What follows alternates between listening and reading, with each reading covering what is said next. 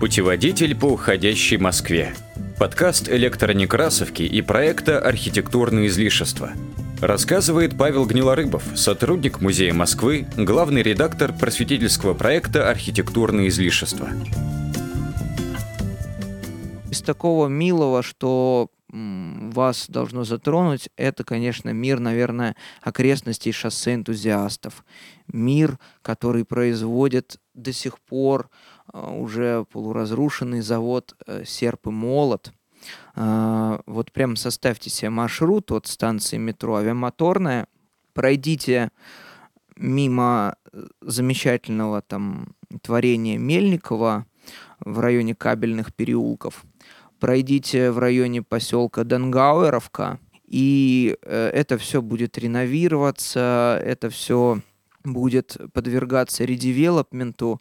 Ощутите, во-первых, Владимирский тракт, а во-вторых, э, вот то промышленное дыхание, которое испускала местность, пусть и не совсем экологически верное, но ведь именно про это пели в свое время «Тишина за Рогожской» заставою.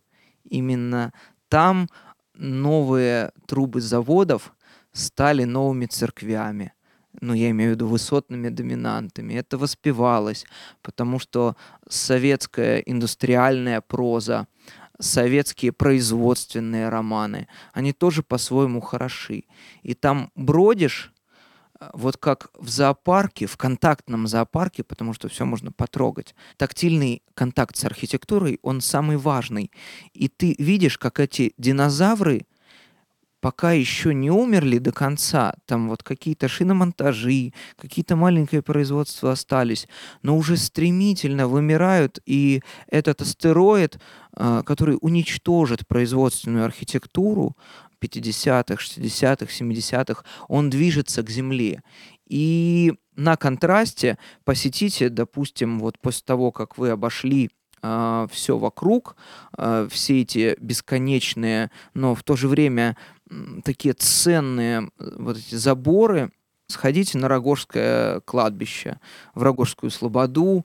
Там есть замечательная трапезная, вот, собственно, при старообрядческой обители. Э, там квас белый, замечательный, который бьет тебе вот прямо в нос, такой он шипучий, классный.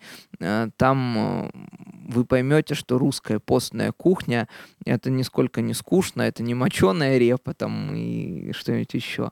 Это десятки видов блюд. А вокруг вас промышленность, промышленность, промышленность на километры вокруг.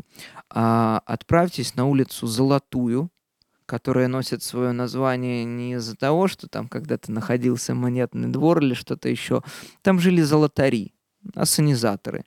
И если такой человек ночью с бочкой появлялся, то, наверное, эм, москвичи разбегались и старались нос заткнуть. На улице Золотой до сих пор стоят такие очень эффектные. Я не помню, от какого производства они остались, но вот ангары ржавые, благородно ржавеющие. Понимаете, есть патина, которая покрывает памятники, а есть патина, которая, к сожалению, покрывает нашу вот э, ушедшую промышленность. Мы ничего с этим не сделаем, они будут разрушены.